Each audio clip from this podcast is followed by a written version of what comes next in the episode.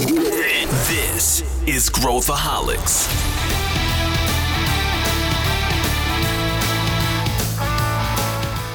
Olá, aqui é Pedro Weingärtner, eu sou o CEO da Ace Ventures e esse é Growthaholics, o podcast para quem adora inovação e empreendedorismo. Se você curte e acompanha o Growthaholics, avalie o podcast com 5 estrelas pela plataforma de áudio que você utiliza.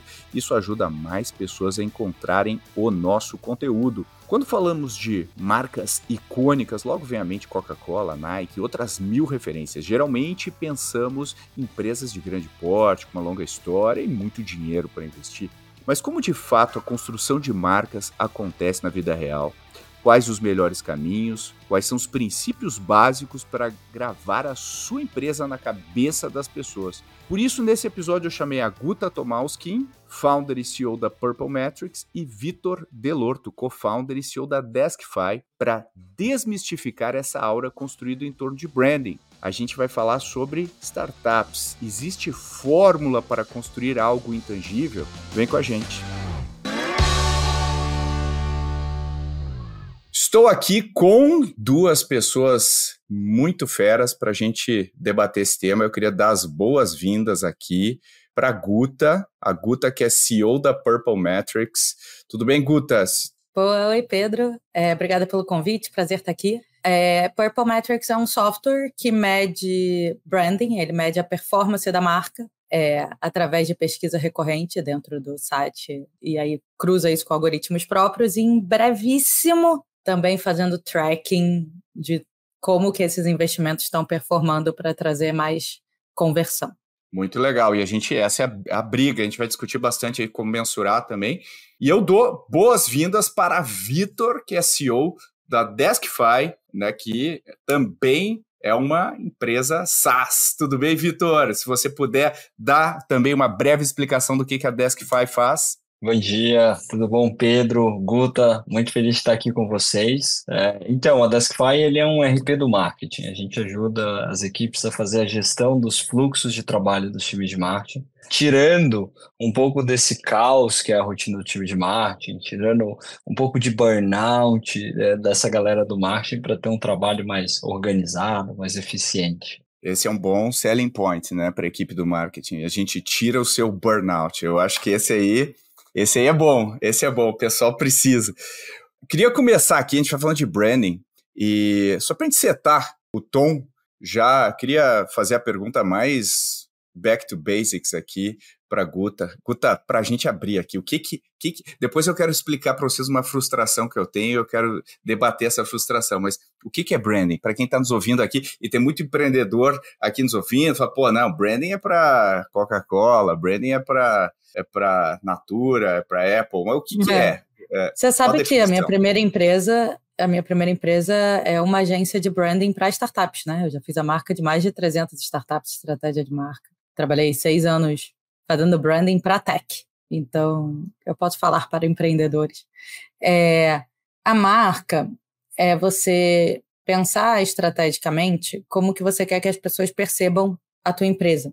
Então, muitas vezes os empreendedores esquecem lá do fit do product market fit, né? É, você tem você tem o produto, ele tem que encontrar o mercado, né? O mercado tem que entender que é para ele. Então, esse é o jeito mais fácil de explicar para empreendedores, mas quando eu, eu vejo, por exemplo, dados, hoje eu estou numa empresa que vê dados de branding, eu vejo que os consumidores eles compram eles tomam uma decisão de compra, não é só pelo lado racional. E quando você está vendendo software, a pessoa não, ela não experimenta todos, sabe? Ah, se eu tiver um produto ótimo, todo mundo vai saber. Não, não vai todo mundo saber. Né? Então, é, como é que você cria essa construção? E o que a gente tem capacidade de gravar na memória são as coisas emocionais, são as histórias. As pessoas vão lembrar das historinhas desse podcast muito mais do que do hard data que a gente vai ter dado aqui, das features, é, as pessoas elas não absorvem feature, elas absorvem as histórias, as narrativas, o que se conecta com o emocional. Então, branding é a parte do marketing que vai construindo essa narrativa e preparando esse consumidor para ele estar tá pronto para comprar na hora que ele de fato tem a necessidade. E aí sim vai entrar uma, um marketing mais de growth e performance, que é para lembrar essa pessoa e pular na frente dela, tropeçar com você na hora que ela tem a compra. Então, muita gente acha que branding é o design, né? Uma coisa assim. Na verdade, não. É você definir o seu posicionamento, é você definir a sua narrativa e você distribuir essa narrativa para os teus potenciais clientes por qualquer canal que, em geral, ele não é diretamente, ele não está exatamente no momento da venda. É, então, a gente está falando de influenciadores, de conteúdo de rede social, a gente está falando de todo o seu tráfego orgânico, mas a gente também está falando de qual é a mensagem que você vai ativar na hora sim da conversão. Então, é, você não vai só falar de feature de preço, você vai lembrar ela de algum diferencial, você vai lembrar ela de algum, alguma característica da tua marca. E isso também passa pela construção de branding. Então, é, é uma coisa um pouquinho maior do que as pessoas costumam estar habituadas a ouvir. Expliquei bem? Eu, eu acho que sim. E você falou algumas coisas uh, que eu acho que são acionáveis, né? Ou seja, né? Como é que é o recado que você quer que o cara entenda? Como é que você quer que o cara, antes do cara clicar, como é que a gente.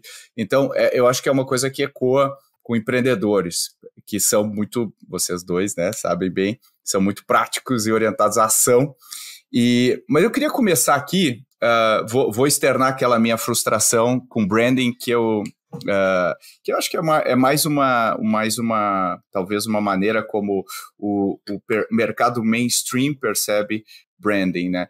E, e, e, aí, assim, quando a gente fala de método, né, de metodologia, de como executar isso, uh, a minha frustração é quando a gente uh, vê cases icônicos de branding, né? Porra, a Nike, né, o Google, tá. daí Aí a gente, a gente faz toda, não, o que, que significa a marca, pá, a gente faz uma super.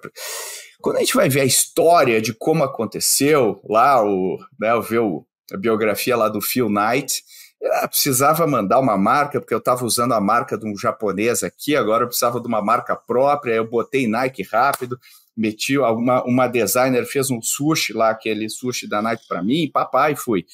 Um, quando a gente vê um, o Google, né, também o, o, o, o Larry e o Sergey terceirizaram lá com um amigo louco e tal. E, e ah, não existe aquela intencionalidade, né? Quando a gente pensa na marca, o que a gente pode dizer que talvez seja um, que ao longo do tempo a expressão de quem são aquelas pessoas, né? Os founders acabou tra transparecendo uh, na execução do produto e a gente pelo uso do produto acabou.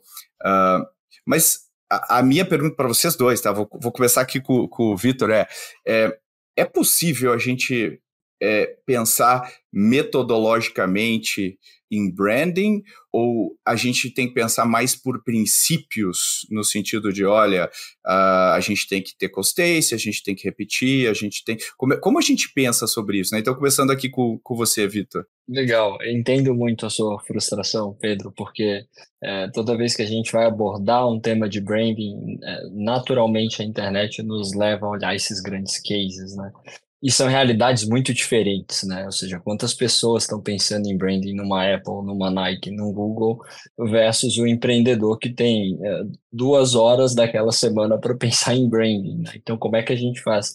E, e branding, é, como, como a Guta trouxe, ele, ele não é um gasto em marketing. Muito pelo contrário, branding está muito próximo da estratégia da empresa. Por, por exemplo, né, um dos, dos uh, artefatos que compõe o que a gente chama de branding é a proposta de valor dessa marca, o que ela se propõe. Né? E na estratégia isso é tão relevante quanto. Uh, outros aspectos que compõem é, uma marca é a definição de atributos da marca. Né? E da mesma forma, isso deve estar muito vinculado à estratégia da empresa. Dando um exemplo, até para que as pessoas que estão ouvindo a gente seja bem é, claro, se você fala que a sua marca é humana, é, mas o seu suporte para os seus usuários demora duas horas para você responder um chat, você não está sendo humano. É, se você fala que a sua marca é, ela é uma marca confiável, mas toda hora o seu produto está saindo do ar ou está tendo um bug que o cliente está experimentando, você não está reforçando esse atributo de, confia de confiança. Então, é, quando você olha branding, o branding ele é a construção de diversos pilares, né? os atributos da marca, a persona, a proposta de valor. Também tem os aspectos visuais, é, que daí são as cores, as fontes que a gente vai usar, o tipo de ilustração. É, e, e, ainda um pouquinho mais além tem a parte de tom de voz, que é como essa marca se comunica. É uma marca mais informal, é uma marca mais formal. Então, quando o empreendedor sentar e pensar sobre esses é, aspectos, mesmo que de uma forma rápida e de uma forma uh, sozinho, porque no início da nossa jornada de empreendedor tem pouco investimento, a gente não vai ter uma grande agência nos guiando né, para fazer isso. Mesmo que a gente só consuma material de internet, vai fazer com que você seguindo e definindo esses parâmetros, não só a sua marca vai ser mais é, estabelecida e com um tom de intencionalidade maior, mas a, a, estratégia da sua empresa vai estar alinhada com a sua marca. E, e aí eu uh, finalizo a minha fala dizendo que uh, startup precisa olhar para branding porque você tem um produto que é novo no mercado, ninguém te conhece, ninguém entende direito o que você está fazendo, então você precisa de branding para construir essa percepção ao longo do tempo. Então, a cada vez que você conversa, seja num post do LinkedIn, seja num, num chat de suporte, né, seja num lançamento de uma funcionalidade, cada vez que você conversa com o investidor, você esteja alinhado a esses princípios, a cor da sua marca, como sua marca quer ser percebida, para você ir construindo. E aos poucos as pessoas vão, ah, aquela startup da cor tal que faz isso, ou que está querendo mudar o mundo dessa forma, essas coisas vão ficando mais definidas. Então, é, essa é a minha leitura, assim, tem como, é, vale a pena investir um tempo, por mais que você seja pequeno, para tentar é, achar as palavras e as definições para a construção de branding, e, e aí eu acho que finalizo com o mais importante, que é, uma vez que você definiu, não, não esqueça isso, continue praticando, revise toda semana, não para ficar mudando, porque não fica se mudando branding, mas para você lembrar quando você for fazer uma ação da sua marca, você fazer de acordo com a, a sua marca, né? Dar esse tom de intenção né? e construir, reforçar esses atributos cada vez mais. Então, essa é uma forma, assim, que eu penso, e é um pouco de como a Deskfy é, trabalhou branding assim, desde, o, desde a nossa, do nosso início, assim, quando uh, começamos. Legal, legal. Passando para passando a Guta aqui, Acho que se você quiser complementar e, e, e também colocando aqui, ouvindo o Vitor, né, eu fico a reflexão de. É, me parece que a, a parte, é, colocando na, na equação a parte mais fácil é, é definir as coisas. A parte mais difícil é até a consistência de manter ao longo do tempo, né? Porque é que nem regime, é que nem. Né, você tem que manter uma consistência é, faz sentido isso, Guta, ou, ou não? Enfim, e, e, e volta para o início da premissa aí para é. você. É. é. você precisa gastar horrores num projeto de branding? Eu acredito que não, e fiz uma empresa por causa disso. É, então, você, essa coisa de você ficar um ano pensando, idealizando, arará, uma startup não faz o menor sentido. O que faz sentido é você definir é, teu posicionamento. A Branding tem um produto chamado Minimum Viable Brand que é posicionamento, quem somos, um visual meio básico, a logo já é boa, é, e você vai ter uma semente daquilo e vai evoluindo, porque você não tem produto pronto ainda. Como é que você vai ter uma marca pronta? Então, é, é para a marca ter, tomar um esforço proporcional a tudo que você faz na empresa. Né? Você não tem um, financeiro bizarramente organizado, um RH bizarramente organizado, um marketing, produto, nada. Você vai ter marca bizarramente organizada? Não faz sentido. Você vai ter a marca na proporção das outras coisas. Só que se você não tem você, e der errado ou certo, você não vai saber por quê. Você não está sendo intencional. Então, é, é muito importante você ser consistente. Sim, concordo plenamente. Eu acho que a Deskfy é um software ótimo para isso. É, mas no início você tem um pouco mais de margem de manobra, você, tá, você ainda não encontrou fit de tudo, né? Então você ainda não entendeu exatamente o que, é a tua marca, o que, que é a tua narrativa. A gente no Purple mesmo levou um tempo até chegar num tom de voz, é, que é o que a gente tem hoje. O visual a gente também já mudou, ele continua sendo azul, vermelho e roxo, é, mas ele evoluiu bastante. Então acho que no início da jornada você está testando e aprendendo e evoluindo. Então você não pode ter uma marca escrita em pedra, é, e aí você vai evoluindo, aprendendo e tal, e aí sendo consistente, mas com um pouco mais de flexibilidade, e a partir do momento que você compreendeu aquela marca, você se compromete com aquilo. Então, marcas como Nike e Google, cara, eles, eles investem provavelmente mais em branding do que em performance. A Nike, com certeza, o Google, eu acho que também. É, eles fazem evento lá no Google, eles vão, eles fazem treinamento, eles fazem o Academy do Taranã. É, tudo isso é branding.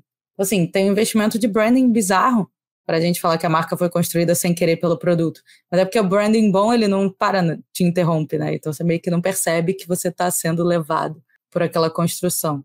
É, muito do que a gente fala aqui é uma engenharia reversa em cima do, do que foi feito. O que eu queria tentar entender com vocês, e, e a gente está chegando aqui no consenso da, da importância da consistência. Essa passagem do tempo e a construção ao longo do tempo, né? Quando a gente pega essas big techs, um, geralmente quando a curva de crescimento delas, uh, né, a gente pode ver assim a curva de a taxa de crescimento aí quando ela começa a ficar um pouco mais flat, a, a taxa, o, o, o aumento da, da, das ações, que tudo é branding, né? Mas as ações que, que a gente poderia dizer que são institucionais e tal, elas, elas tendem a, a crescer, né?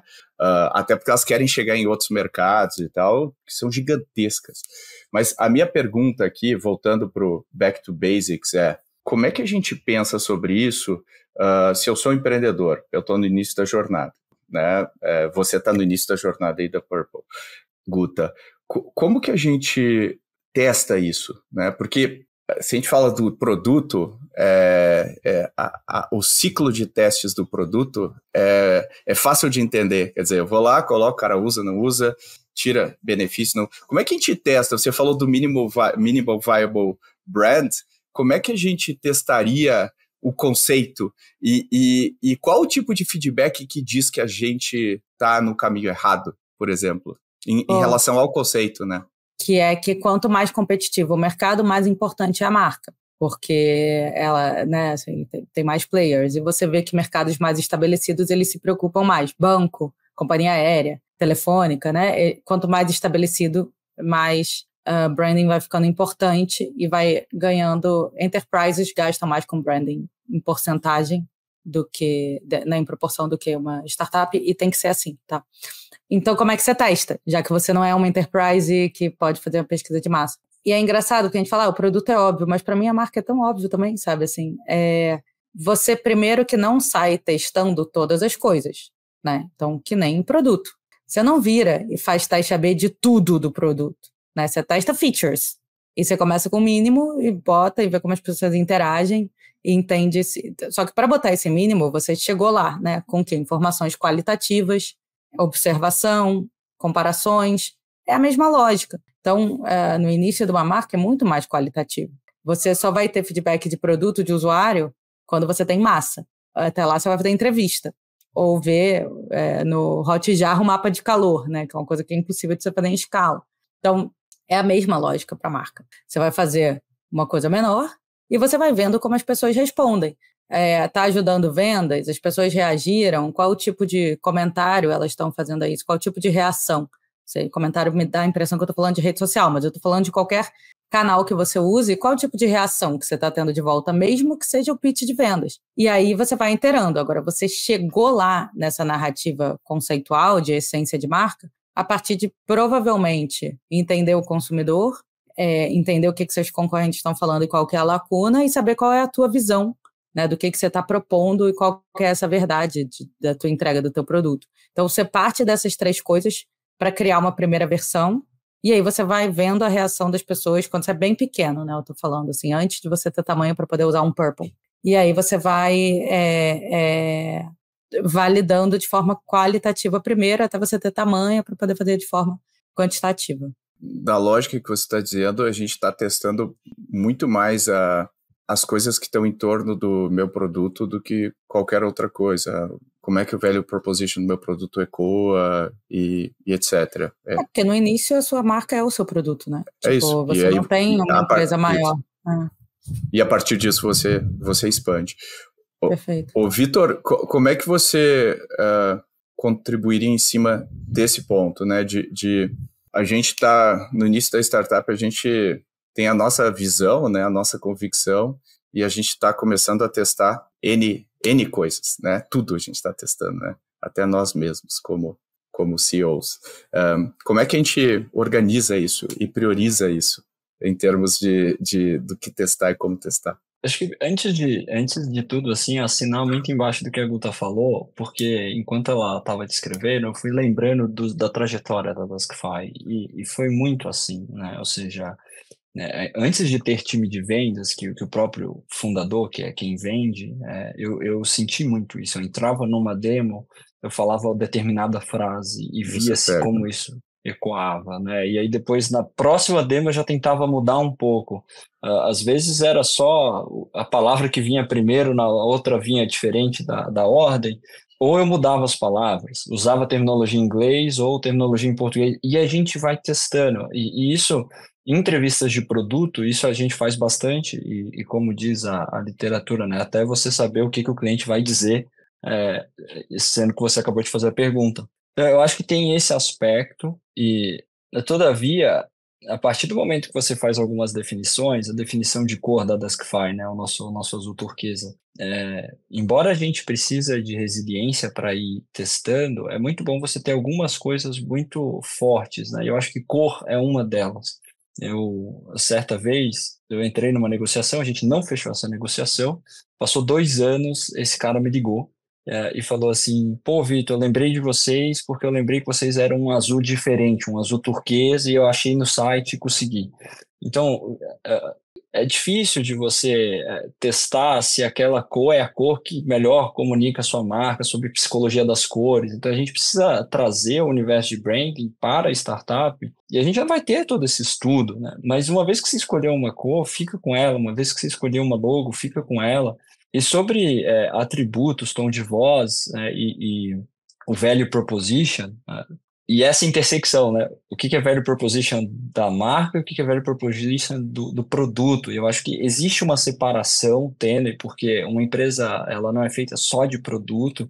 Eu tenho uma percepção um pouco mais ampla, mesmo que é a única linha de receita porque só tem um produto, é o maior time da empresa porque a startup está investindo em tecnologia, é, eu, como CEO, eu me preocupo qual é o tom de voz que o meu financeiro está cobrando o cliente que está inadimplente. É, então, eu acho que a gente tem que ter uma, uma uniformidade. Eu me preocupo com os criativos de ads. Se você vai colocar a foto de produto, coloca a foto do produto que o cliente vai ver de fato no produto. Não, não usa uma imagem ilustrativa. Então, acho que é importante você fazer esses alinhamentos, porque o velho proposition do produto, ele é um, o da marca ele é outro. O da marca ele vai envolver aspectos mais emocionais, né, ao, ao, meu ver, enquanto de produto são benefícios mais funcionais. A gente tem como uh, uh, mixar tudo isso? Sim, tem como a gente uh, fazer aspectos emocionais no produto e aspectos funcionais na marca. Não estou falando que precisa ser dessa forma, mas eu, eu acho que essa que é a minha leitura. É, você vai testando, vai reiterando através de palavras, é, e da mesma forma que você faz as entrevistas de produto para saber quais são as funcionalidades que você precisa priorizar, é, você também nessas entrevistas saber quais são as frases que melhor te descrevem, quais são as frases que melhor conecta a sua visão como empreendedor é, e essa ruptura, essa lacuna no mercado que você está vendo, para que as pessoas consigam pegar em um clique o que, que você está entendendo e mais importante do que isso, se for no mercado B2B, é, a gente sabe que existe um processo de venda muito importante que é a venda interna, que é quando a pessoa que você fez a demonstração vai falar para os outros pares dentro da empresa, vai defender o porquê que tem que contratar vocês. Essas palavras precisam unir essa pessoa, para quando ela encontrar com o diretor dela ou com o analista dela, falar: Não, eu falei com o Vitor da empresa Duskfy e eles fazem um RP do marketing. Ah, eles fazem gestão do workflow do marketing demorou quatro anos para me chegar nessas três palavrinhas de reinteração e testando e testando e testando para as pessoas conseguirem entender de forma mais fácil o que cada vai fazer. E aí, Pedro, uma, a, a, sua, a sua fala assim, me deixou um pouco introspectiva. Como é que eu sei que eu estou no caminho certo? Aí eu acho que é mais a questão subjetiva do empreendedor, que é aquele pulso de sentir, não, tá indo ou não tá indo. Não, não tem Excel, não tem framework para falar se, se 10 pessoas sorrirem quando eu falar isso, se 5 não sorrirem ou não entenderem, não tem. Aí é o, é o, é o pulso do empreendedor que vai saber se está no caminho certo ou não. Cara, tem uma coisa legal de você falar isso, Vitor, porque tem um pouco de marca que se constrói também, né? Então as pessoas começam a associar esse azul que foi escolhido de forma estratégica ou aleatória, no caso de vocês, estratégica, a Deskfy é tudo que vocês estão construindo com a marca. Então, a marca não nasce pronta, né? Se você tentar fazer um teste tipo uma pesquisa com duas marcas, é difícil você entender, porque você não consegue construir todas as percepções que você vai construir ao longo do tempo com dois caminhos. Tipo, você teria que criar multiversos paralelos em que essas marcas existem, sabe? Tipo, é, é, é muito mais tipo você testar o produto inteiro, né? Não dá. É, você vai construindo e, e tendo pequenos feedbacks ao longo da jornada, né? Eventualmente você tem tamanho para rodar pesquisa, né? É, mas é interessante isso, Guta, que você está falando, porque uh, ouvindo vocês aqui, existem coisas que são mais testáveis, né? Tipo, pô, meu discurso é testável, né? É, eu consigo ter um feedback. A cor é bem menos. É, então, uh, algum, algumas coisas da marca têm que ser baseadas na minha, na minha convicção. E é uma coisa que não sei se vocês já, já vivenciaram isso, é, tem muitos founders que, que uh, ah, eu vou, agora eu vou contratar alguém de vendas, logo no início, né, nos primeiros, contratar alguém de vendas, e aí há um distanciamento, às vezes, dos founders uh, dessas ações que estão acontecendo no dia a dia, dessas apresentações uh, com os clientes, que dão esse input imediato que a gente precisa para fazer essa, esse juízo de valor que você está que você falou, né, Vitor? Então, eu acho que isso corrobora bastante com a ideia de que uh, o founder tem que tem que estar tá na linha de frente durante bastante tempo para conseguir entender esses padrões, né, e conseguir ter essa leitura, porque ninguém vai fazer isso uh, por você. E, e dentro dessa ideia, Guta, você já falou um pouco dessa da questão da, da proposta de valor, né, de, de começar focado no, na, no, muito em torno daquilo que a gente está construindo, né, do produto, né, o Vitor já trouxe uma visão um pouco mais ampla, mas quais são as, se a gente fosse fazer o toolkit aqui de, quais são o, o, o meu homework de definição, né, o que que uh, um founder está começando uma empresa, o que, que eu deveria ter? Qual que é o meu kit básico de, de marca? Né? O que, que eu deveria pensar inicialmente? E claro que daí, a partir do momento que a coisa vai evoluindo, eu vou criando mais coisas. Mas o que, que você diria? É, então depende um pouco do, do modelo de negócio e da estratégia. Eu não acho que isso seja é, padrão. É, você tem que entender qual que é o core, que nem qualquer coisa que você começa a construir numa startup, é, não é sempre igual, né? Então tem de análises financeiras a como é que você constrói o produto, a cultura, cada empresa começa por algum lugar. Porque às vezes para aquele modelo de negócio é mais importante um processo de hiring e no outro é mais importante um processo de documentação. Então, assim, fazendo metáforas com coisas que os founders entendem facilmente. Branding é a mesma coisa, assim, é óbvio que você vai precisar ter uma marca no sentido de logo e nome, mas mesmo logo tem o, o Clubhouse lançou sem logo, por exemplo. Mas você pega uma Rabbit, é impossível eles lançarem sem marca, tipo, construída, porque eles são um produto físico, é, que vai brigar com a Alexa, com o Google, você precisa comprar, ter na tua casa, ter na tua bolsa. Então, no caso deles, o mínimo, ele é muito grande. Agora, uma ferramenta que vende para desenvolvedores, vamos supor que você é SaaS, para back-end. Talvez seja muito mais importante você gastar tempo com um monte de documentação e tutoriais do que você pensar o visual. É, então, dando alguns exemplos né, para ilustrar. Tudo que é B2C vai precisar de mais esforço em não parecer fundo de quintal. Tudo que é, é quer dizer, em parecer tipo legit, sabe? Mas o, tudo que é B2B precisa não parecer fundo de quintal. Você está botando a tua carreira em risco é, tudo que é financeiro precisa ter um mínimo de credibilidade. Então, esse, essas variações elas indicam para onde que você vai com essa construção mínima.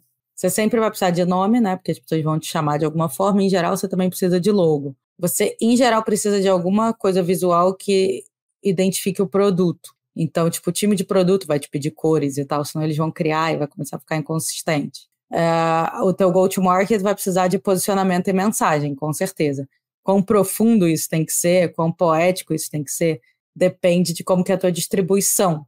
Então, se a tua distribuição é social, você vai precisar de vídeo, é, você vai precisar de marcas que se mexem. É, se a tua distribuição é tipo outbound, é, com venda, você vai precisar muito mais de um posicionamento, mensagens e tom de voz.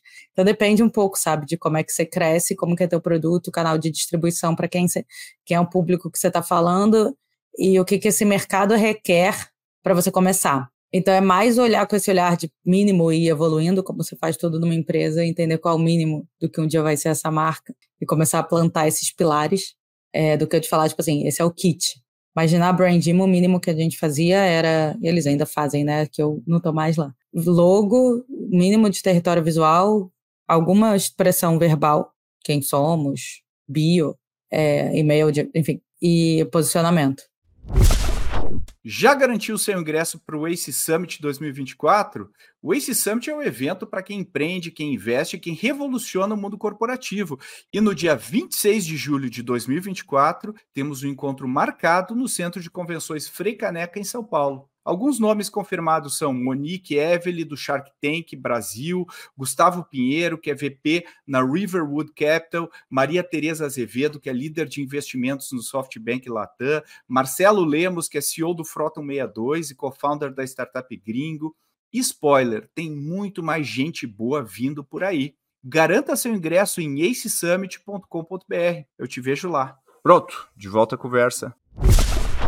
E, e você falou no início, falou uh, de história, né? Do da, da, história que você conta. Assim, a narrativa, é, o conceito. É, tipo, de verdade, você sempre precisa. Deixa eu me retratar.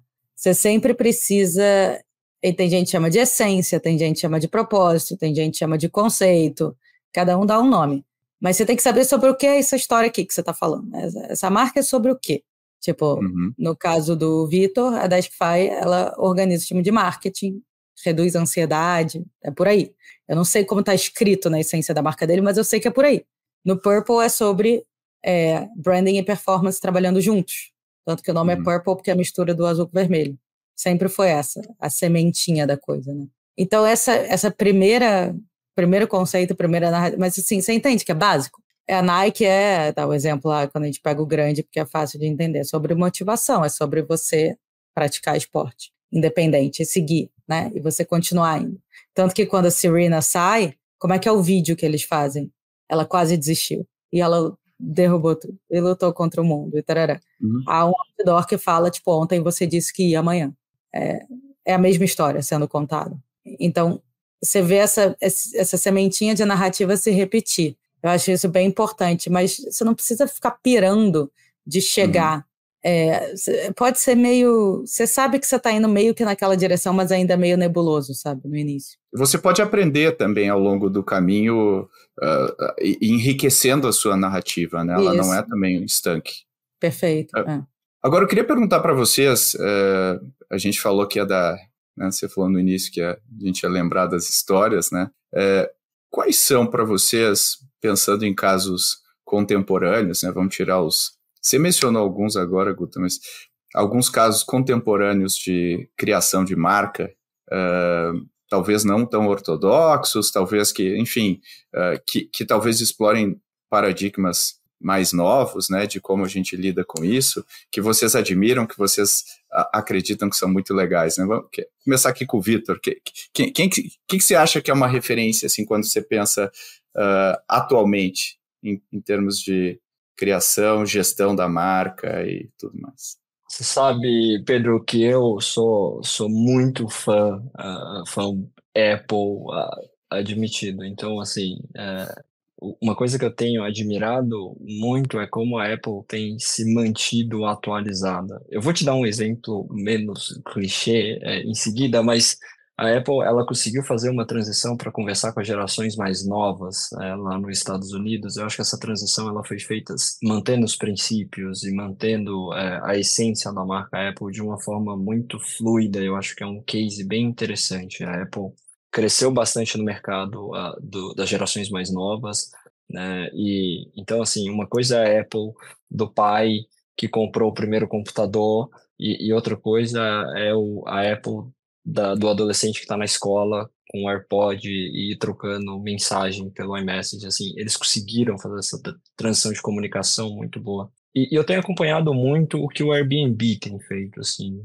O Airbnb, ele, ele teve uma grande, uma grande mudança, foi um business bem afetado no mundo da pandemia. Eles estavam bem no meio de um IPO, então foi uma mudança muito trágica e e, e, os founders do Airbnb têm feito um trabalho bem interessante é, no intuito de olhar para a base de produto deles e ver o que estava mitigando eles crescerem, impedindo eles crescerem mais, quais eram os problemas e trazer isso para uma resolução em termos de marca. Né? Então, por exemplo, eles estavam entrando, eles, eles entenderam no produto que tinha uma questão racial quanto à aprovação de pessoas uh, de determinados gêneros ou cores uh, e, e, essas e essa isso era um problema de produto era um problema que afetava o propósito de valor do produto, né, que era ter mais agendamentos.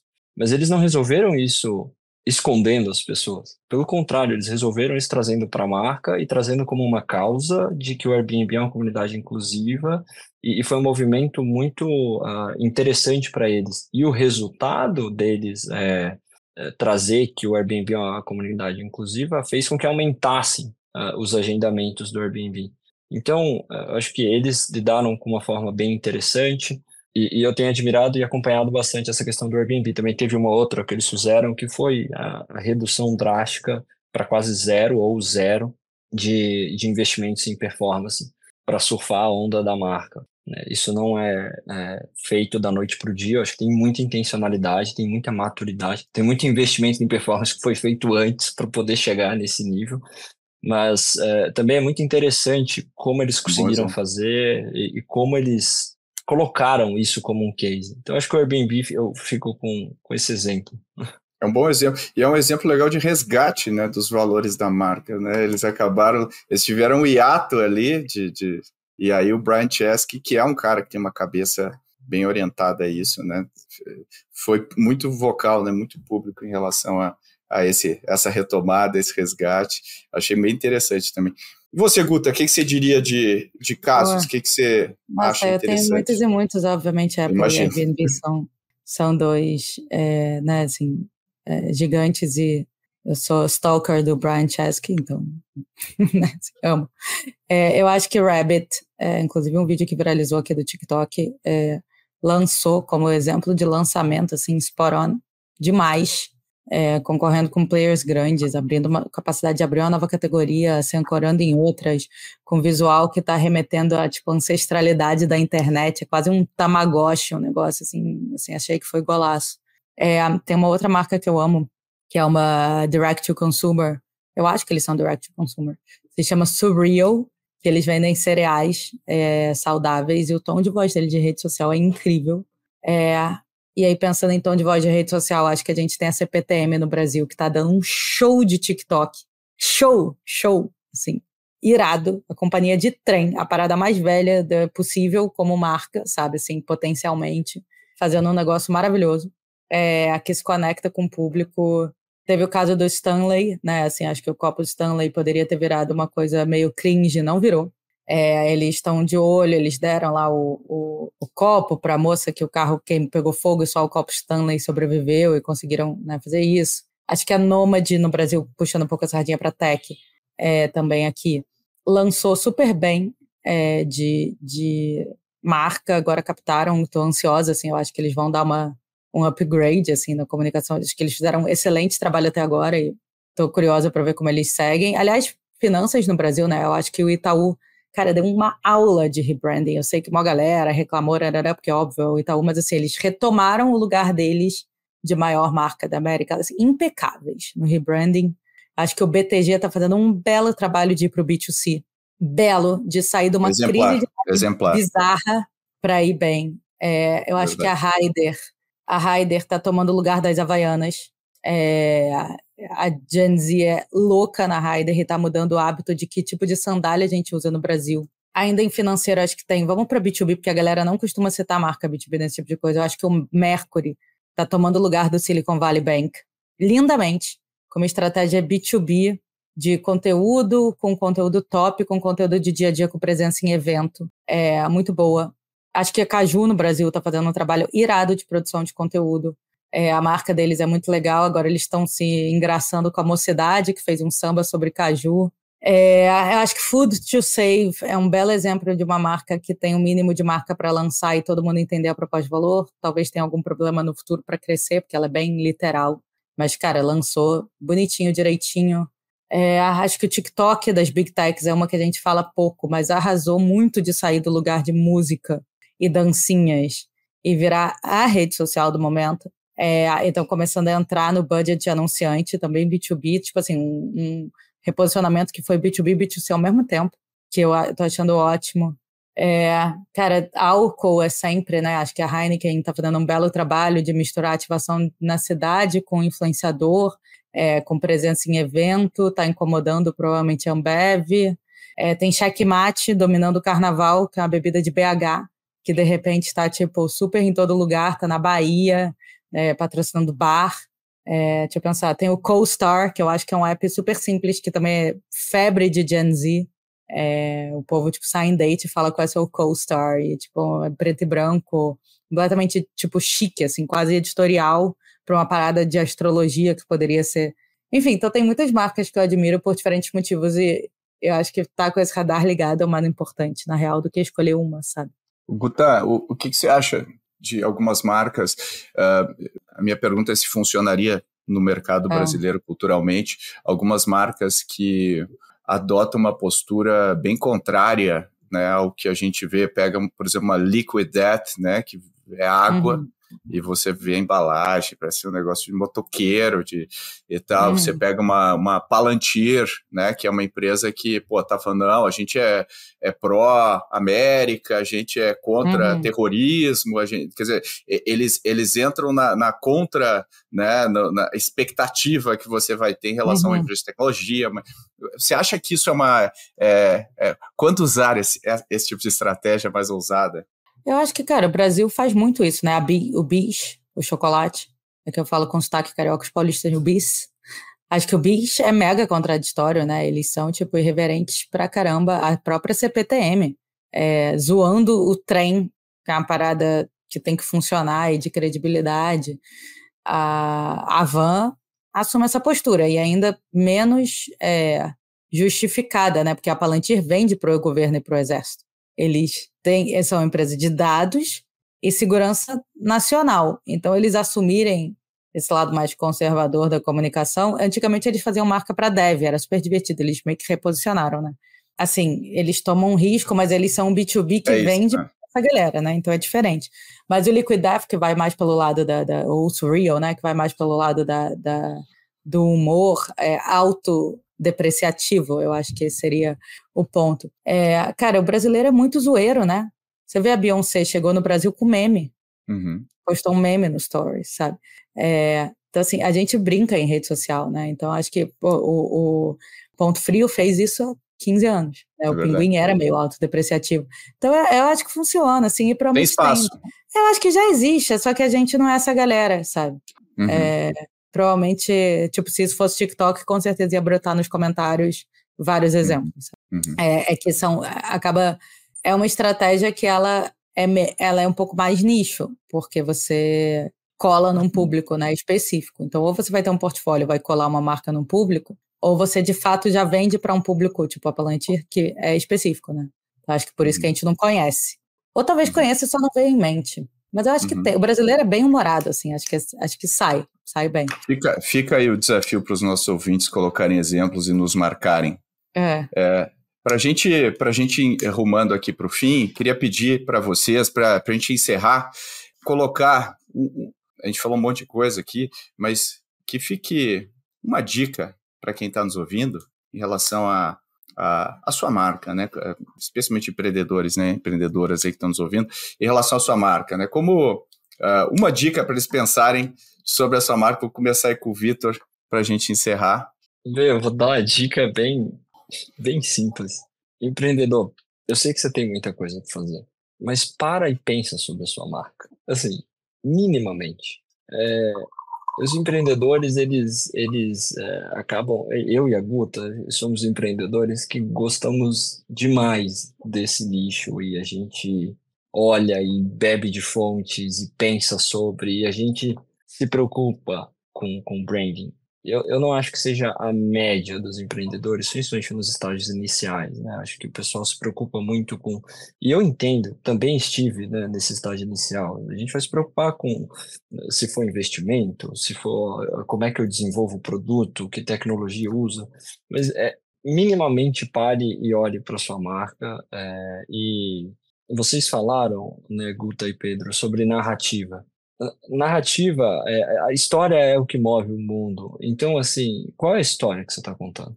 A sua, qual é a história da sua empresa? É, acho que esse, esse, é um ponto muito, muito importante. Então, e o storytelling, ele, ele é uma habilidade que a gente, como empreendedor, a gente tem que aprender. Ele é muito importante. Ele é importante para fechar clientes, ele é importante para levantar investimento, ele é importante para fazer parcerias. Então, e a gente, eu, eu falando por mim, assim, eu, eu nunca dediquei muito tempo como empreendedor a, a desenvolver essa habilidade de storytelling. Eu acho que se eu tivesse isso no início, me ajudaria mais. E eu finalizo com um exemplo. A gente, a Deskpy participou da aceleração da AWS é, nos Estados Unidos e a gente estava em Nova York, é, um dia lindo, Central Park, escutando um jazz de rua é, e comendo o clássico hot dog é, americano. E aí a gente estava lá para o jazz e, e os músicos passam para recolher ali as moedas, né? E aí eu coloquei ali uma moeda, um dólar, e eis que a pessoa me responde: Obrigado por contribuir com live jazz em Nova York. Isso é o storytelling. Ou seja, ele me fez me sentir, nossa, o doador que mantém o jazz em Nova York. Né? Mas na verdade era um músico, era uma relação one-on-one e o cara levou através do storytelling isso para um outro patamar. Me, me, gerou uma emoção, uma sensação muito boa. Então, empreendedores, cuidem com a história, né? não sejam perfeccionistas, testem a história e, e também não escrevam em pedra. Mas qual é a história que você está contando? Acho que isso vai te ajudar bastante. Show. Muito bom. E você, Guta, o que, que, você diria aí para os empreendedores e empreendedoras? Legal. É, eu, eu assino embaixo do que o Vitor falou e acho que a história dele foi um exemplo perfeito de como que você... Tipo, cara, se você já é CEO, você já conta, você já conta a história da tua empresa. Então, eu vou trazer dados. É, na, na Brain Gym, a chance de fechar era muito mais alta, o projeto de branding, quando era um second time founder. E a gente tinha hum. proporcionalmente bem mais second timers fazendo branding desde o início, porque a pessoa entendia a marca, né? E uh, na Brand a gente construía a marca, mas no Purple, mais. E porque tem mais é, recursos, né, para fazer isso. Então, assim, eu, pela primeira vez, eu tô numa empresa que a gente só investiu em branding ao longo de todo esse tempo. E eu tô começando a sentir o efeito de marca é, do longo prazo. Porque no branding, no, no, Purple, a gente mede o efeito de curto, né? O efeito de curto existe. Eu acho que esse é um grande mito de achar que branding não retorna uhum no mesmo dia, na mesma semana, em dois, três meses. Ele retorna muito rápido. Mas os efeitos de longo, eles são muito óbvios quando eles existem. Então, assim, a gente contrata, o nosso time é muito bom, muito bom para o early stage. E a gente tem, assim, 300 candidatos para vaga de time técnico, sabe? É uma loucura, sim. A gente vai em tudo que é tipo de coisa, os VCs querem falar, chamam a gente para fazer conteúdo enfim, a gente aparece, a nossa relação com a imprensa é ótima para uma empresa de tão early stage, sabe? A gente tem uma quantidade de leads que o nosso comercial não dá conta. A gente só fala com leads muito qualificados, porque a gente gera muito mais interesse do que a gente tem braço para dar conta. Porque a gente investiu em marca, só em construir marca, né? Nossos e-mails têm uma quantidade de resposta bizarra, de abertura, sabe? Então, é, a gente pede ajuda para os profissionais de marketing para pensar as coisas de produto, eles ajudam, porque eles querem construir o corpo, porque eles entendem o que a gente está construindo. Não é porque eu construí uma história que inventei, sabe? Não, é porque a gente é transparente com o que a gente está fazendo, eles conseguem entender o que a gente está fazendo e eles querem construir junto, porque eles sentem a dor também, sabe? A gente está fazendo essa empresa para eles. E aí, tem um efeito sempre do que eu estou começando a ver de ah, mas para vocês é fácil, né? Depois está pronto, você escuta isso, né? Ah, mas vocês vendem para marketing. Cara, a gente é a única empresa B2B Enterprise software que tem a conta de TikTok, que é maior, maior, tipo, o primeiro case, segundo eles mesmo, no Brasil. Então, assim, não é óbvio você fazer um TikTok para um, uma conta B2B software. Então, assim, uma empresa B2B como a gente, ter construído só marca, a gente não faz outbound, a gente não faz mídia paga, é só branding.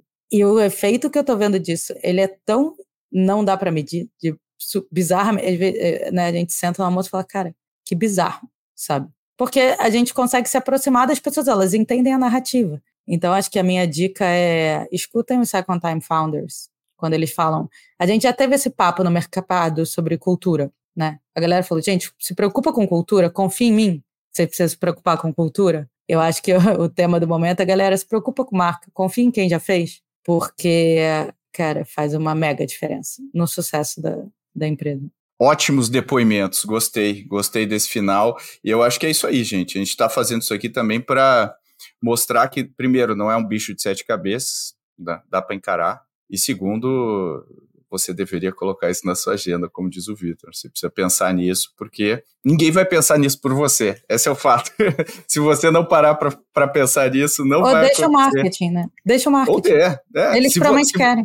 É. Se você pode se dar ao luxo, né, de, de, de, de, ter ainda marketing, né, dependendo do estágio, mas... É, não precisa mas, ser CEO, né, pode ser qualquer founder ou mesmo marketing. Precisa ser feito, esse é o ponto, é, e, e eu queria com isso agradecer imensamente aqui a participação, muito obrigado, Guta, valeu pelo, pela tua participação, a gente vai colocar o link da Purple lá nos comentários aqui do, no, nos notas do episódio, obrigado aí por tudo, Obrigada, prazer foi meu, sempre prazer estar com o Vitor também, então adorei essa dobradinha aí. Boa. E Vitor, novamente aí, obrigado pelo teu, teu tempo, tua participação. Também colocaremos lá nos, nos comentários, se vocês quiserem até depois pensar em num, numa landing page, numa coisa, a gente vai colocar aí para o pessoal uh, achar vocês. Legal, eu que fico feliz com o convite. Guta e Pedro, ótimas companhias e espero que pessoal saia, a comunidade Growthaholic saia aqui com insights práticos. Práticos, é isso aí. Valeu, pessoal! Se você gostou desse episódio, compartilhe com colegas nas redes sociais e não esqueça de marcar arroba Ace Ventures.